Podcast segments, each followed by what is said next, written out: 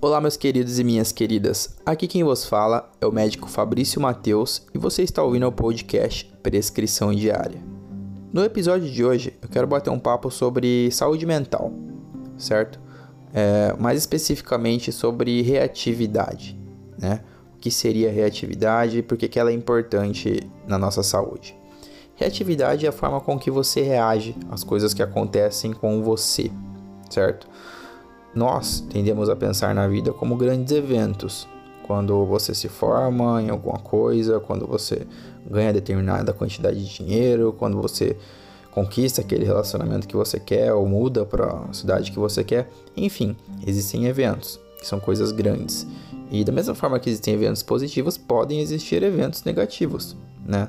Às vezes uma demissão de um trabalho, às vezes o, o insucesso em alguma empreitada e enfim, várias coisas que também são consideradas grandes eventos e que acontecem nas nossas vidas.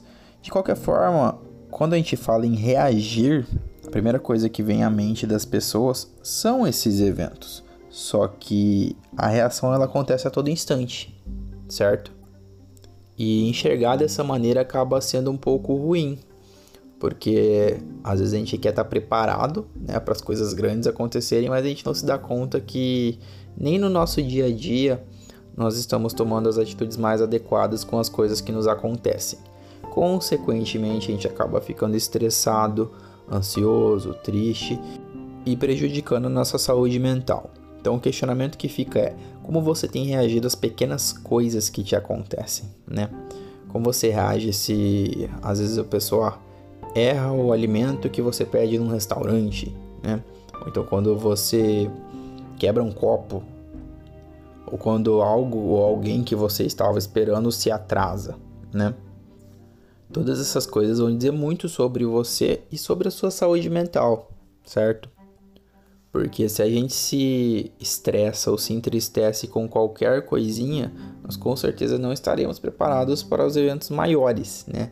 Então, se uma coisa maior acontecer, tanto para boa quanto para ruim, nós vamos ter estabilidade emocional para aguentar aquilo. Então é bom você olhar o panorama geral da sua vida e ver como você tem reagido.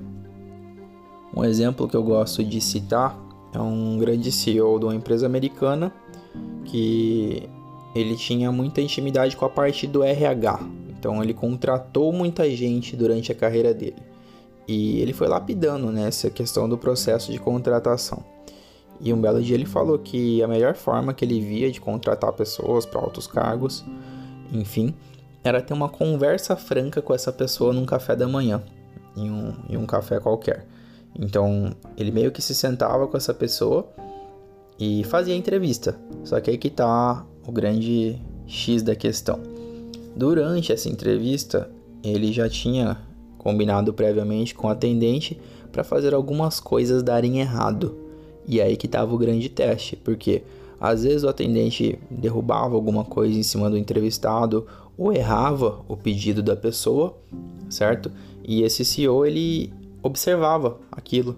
Ele via se a pessoa reagia com agressividade, se a pessoa ficava triste, né? Se a pessoa ficava desconcertada, se ela conseguia manejar a situação se ela tratava o funcionário mal ou não, entendeu?